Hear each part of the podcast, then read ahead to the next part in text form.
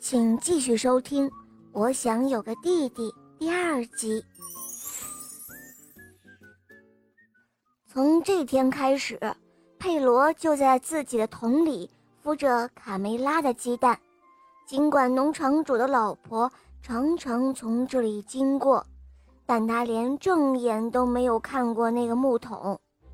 孵小鸡需要阳光，这个笨女人什么都不懂。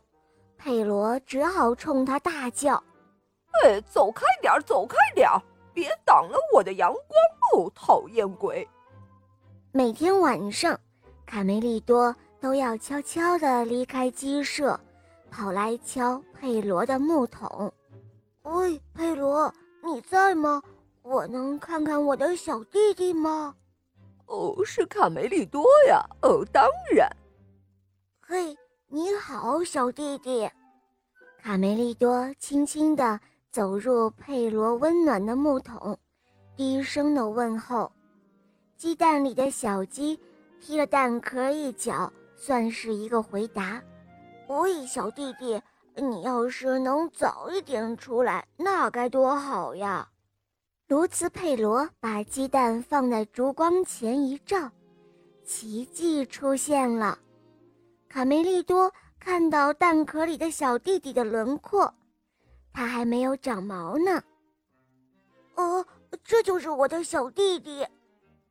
卡梅利多高兴的嘴都合不拢了。伟大的一天终于到来了，蛋壳里的小鸡很快就要蹦出来了。如果是一个男孩，就叫尚特；如果是一个女孩，就叫卡门。在小伙伴贝里奥的陪伴下，卡梅利多忙了起来。他满心欢喜的要给小弟弟做一个礼物，是一根非常漂亮的木棍。在不远处有两只饥饿的刺猬，它们想吃一顿大餐来填满肚子。哇，好大的苹果，呃，好想吃啊！哦，傻瓜，快回来！你看清楚了，那是人类设下的陷阱。呃，是陷阱。那我们现在怎么办？好饿呀！行了，跟我来，我们去鸡舍转转，没准儿能找到一点好东西哦。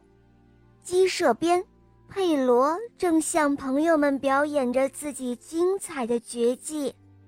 哇哦！哇哦哦，怎么样？佩服我吧，小伙子们！呃，哇，真的是太棒了！就在这个时候，忽然，卡梅利多发现不远处有两只刺猬，它们正在抛着一样东西玩着，它们玩的正是自己的小弟弟。